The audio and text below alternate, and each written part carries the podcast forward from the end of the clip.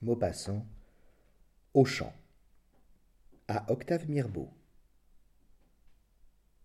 Les deux chaumières étaient côte à côte, au pied d'une colline, proche d'une petite ville de bains. Les deux paysans besognaient dur sur la terre inféconde pour élever tous leurs petits. Chaque ménage en avait quatre. Devant les deux portes voisines, toute la marmaille grouillait du matin au soir. Les deux aînés avaient six ans et les deux cadets quinze mois environ. Les mariages et ensuite les naissances s'étaient produits à peu près simultanément dans l'une et l'autre maison. Les deux mères distinguaient à peine leurs produits dans le tas, et les deux pères confondaient tout à fait. Les huit noms dansaient dans leur tête, se mêlaient sans cesse, et quand il fallait en appeler un, les hommes souvent en criaient trois avant d'arriver au véritable.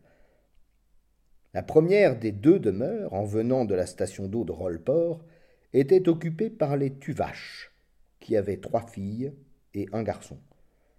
L'autre masure abritait les Valins, qui avaient une fille et trois garçons. Tout cela vivait péniblement de soupe, de pommes de terre et de grand air. À sept heures le matin, puis à midi, puis à six heures le soir, les ménagères réunissaient leurs mioches pour donner la pâtée, comme des gardeurs d'oies assemblent leurs bêtes. Les enfants étaient assis, par rang d'âge, devant la table en bois, vernie par cinquante ans d'usage. Le dernier moutard avait à peine la bouche au niveau de la planche. On posait devant eux l'assiette creuse, pleine de pain molli dans l'eau, où avaient cuit les pommes de terre, un demi-chou et trois oignons. Et toute la ligne mangeait jusqu'à plus faim. La mère empâtait elle-même le petit. Un peu de viande au pot-au-feu, le dimanche, était une fête pour tous, et le père, ce jour-là, s'attardait au repas en répétant Oh, je m'y ferais bien tous les jours. Par un après-midi du mois d'août, une légère voiture s'arrêta brusquement devant les deux chaumières, et une jeune femme, qui conduisait elle-même, dit au monsieur, assis à côté d'elle Oh regarde, Henri, ce tas d'enfants. Sont-ils jolis comme ça, à grouiller dans la poussière? L'homme ne répondit rien, accoutumé à ces admirations qui étaient une douleur et presque un reproche pour lui. La femme reprit. Il faut que je les embrasse. Oh, comme je voudrais en avoir un, celui-là, le tout petit. Et sautant de la voiture, elle courut aux enfants, prit un des deux derniers, celui des tuvaches, et l'enlevant dans ses bras, elle le baisa passionnément sur ses joues sales, sur ses cheveux blonds, frisés et pommadés de terre, sur ses menottes qu'il agitait pour se débarrasser des caresses ennuyeuses. Puis elle remonta dans sa voiture et partit au grand trot mais elle revint la semaine suivante, s'assit elle-même par terre, prit le moutard dans ses bras, le bourra de gâteau, donna des bonbons à tous les autres, et joua avec eux comme une gamine, tandis que son mari attendait patiemment dans sa frêle voiture. Elle revint encore, fit connaissance avec les parents, reparut tous les jours, les poches pleines de friandises et de sous. Elle s'appelait Madame Henri Dubière. Un matin, en arrivant, son mari descendit avec elle, et sans s'arrêter aux mioches, qui la connaissaient bien maintenant, elle pénétra dans la demeure des paysans. Ils étaient là, en train de fendre du bois pour la soupe. Ils se redressèrent tout surpris, donnèrent des chaises et attendirent. Alors la jeune femme, d'une voix entrecoupée et tremblante, commença. Mes braves gens, je viens vous trouver parce que je voudrais bien. Je voudrais bien emmener avec moi votre. votre petit garçon. Les campagnards, stupéfaits et sans idée, ne répondirent pas. Elle reprit haleine et continua. Nous nous n'avons pas d'enfant. Nous sommes seuls, mon mari et moi. Nous, nous le garderions. Voulez-vous? La paysanne commençait à comprendre. Elle demanda. Bah, Vous voulez nous prendre le charlot? Ah ben non, pour sûr Alors M. Dubière intervint. ma, ma femme s'est mal expliquée. Nous voulons l'adopter, mais il reviendra vous voir. S'il tourne bien, comme tout porte à le croire, il sera notre héritier. Si nous avons par hasard des enfants, il partagerait également avec eux.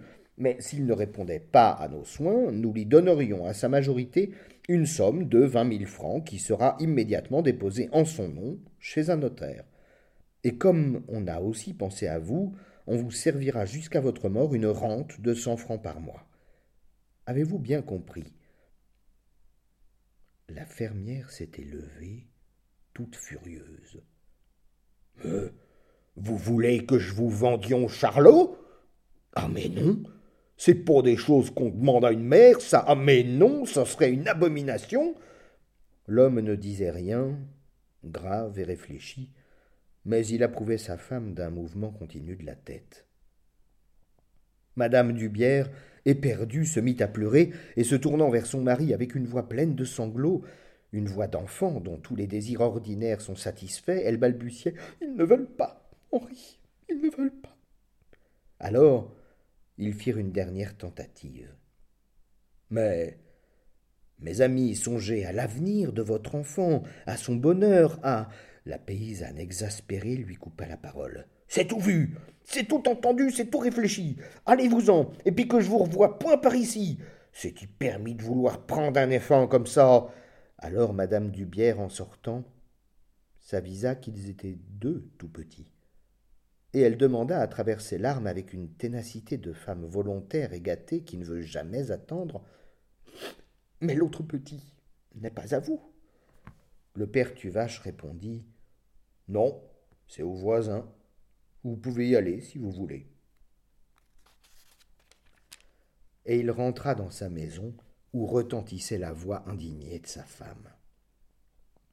Les Valins étaient à table, en train de manger avec lenteur des tranches de pain qu'ils frottaient parcimonieusement avec un peu de beurre piqué au couteau dans une assiette entre deux. Monsieur Dubière recommença ses propositions, mais avec plus d'insinuations, de précautions oratoires, d'astuces. Les deux ruraux hochaient la tête en signe de refus.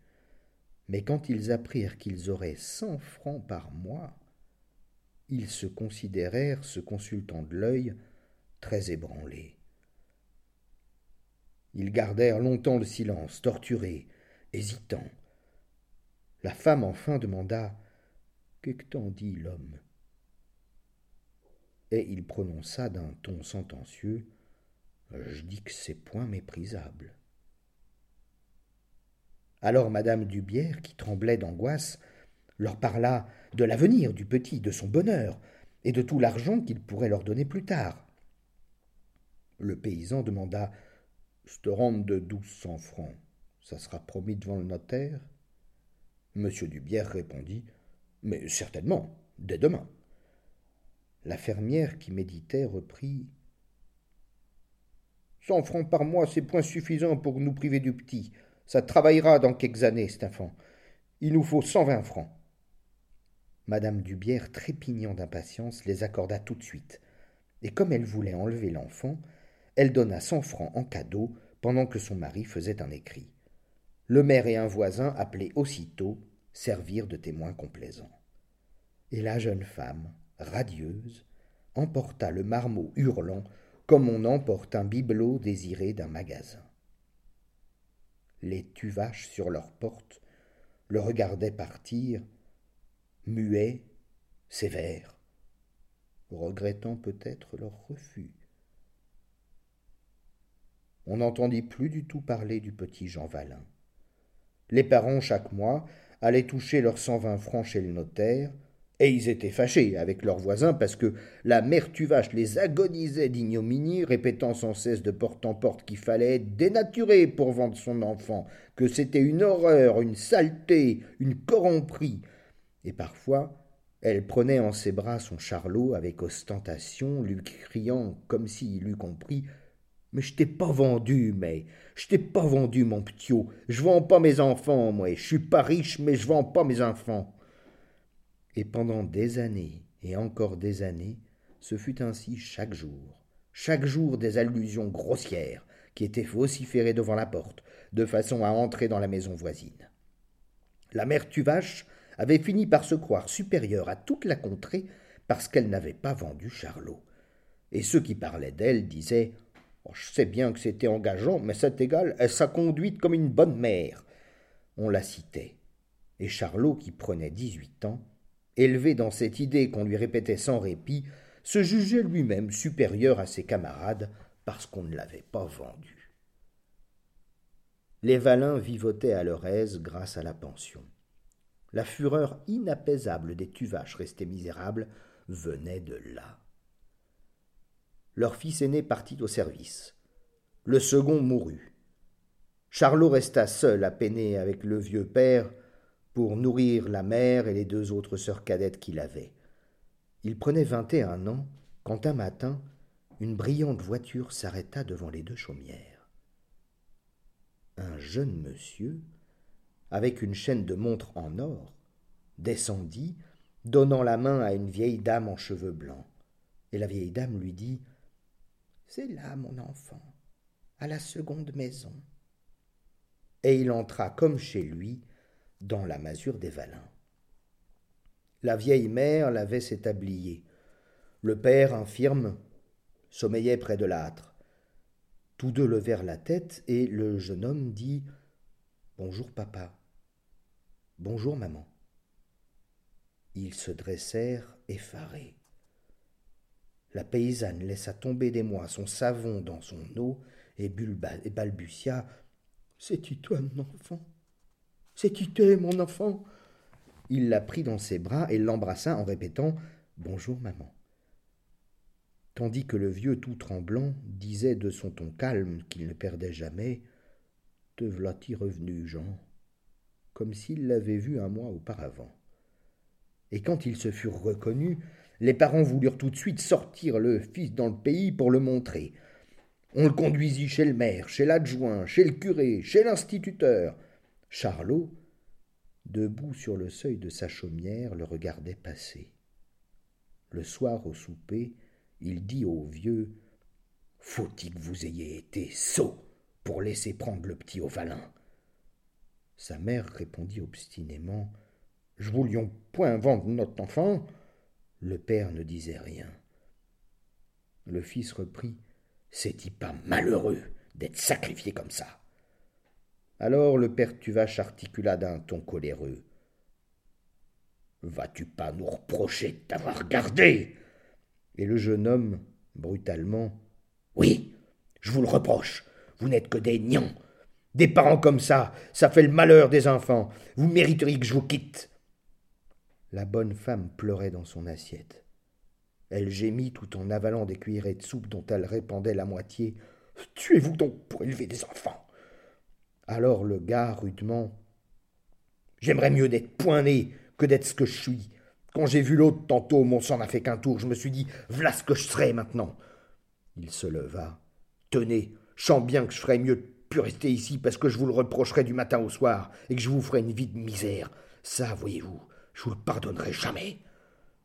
Les deux vieux se taisaient, atterrés, larmoyants. Il reprit Non, cette idée-là, ça serait trop dur. J'aime mieux m'en aller chercher ma vie autre part. Il ouvrit la porte. Un bruit de voix entra. Les Valins festoyaient avec l'enfant revenu. Alors Charlot tapa du pied et se tournant vers ses parents cria Manon, va Et il disparut dans la nuit.